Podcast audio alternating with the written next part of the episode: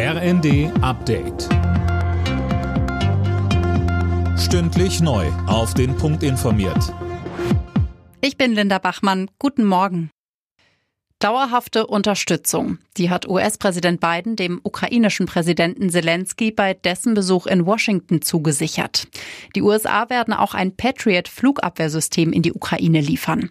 Russland spricht von einer weiteren Eskalation. Dazu sagte Politikwissenschaftler Thomas Jäger bei NTV. Es ist einsetzbar gegen Mittelstreckenraketen, gegen Drohnen, die die Ukraine angreifen. Präsident Biden hat zu Recht gesagt, wie kann ein Abwehrsystem denn eine Eskalation sein? Es kann nur dann eine Eskalation sein, wenn man wie im russischen Denken meint, man habe das Recht auf die militärische Ohnmacht seiner Einflusssphäre. Aber es stellt keine Eskalation dar.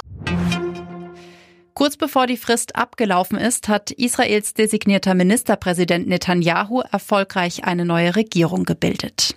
Darüber hat er den israelischen Präsidenten Herzog informiert. Auch streng religiöse und rechtsextreme Parteien sind Teil der Koalition. Die meisten Geschenke sind hoffentlich besorgt. Nun geht's ans Einpacken. Damit sich unterm Weihnachtsbaum nicht riesige Müllberge aus Geschenkpapier, Folien und Schleifentürmen, rät Gerhard Kotschik vom Umweltbundesamt auf nachhaltige Verpackungen zu setzen. Man kann das Ganze in wiederverwendbare Taschen packen, man kann in Tücher einpacken oder schöne Geschenkschachteln, die häufiger verwendet werden können.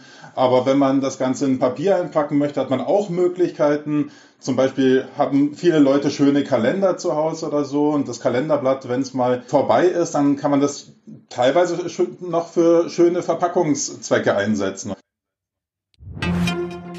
Die Chancen, einen neuen Job zu finden, sind weiter gut. Das zeigt das IFO Beschäftigungsbarometer.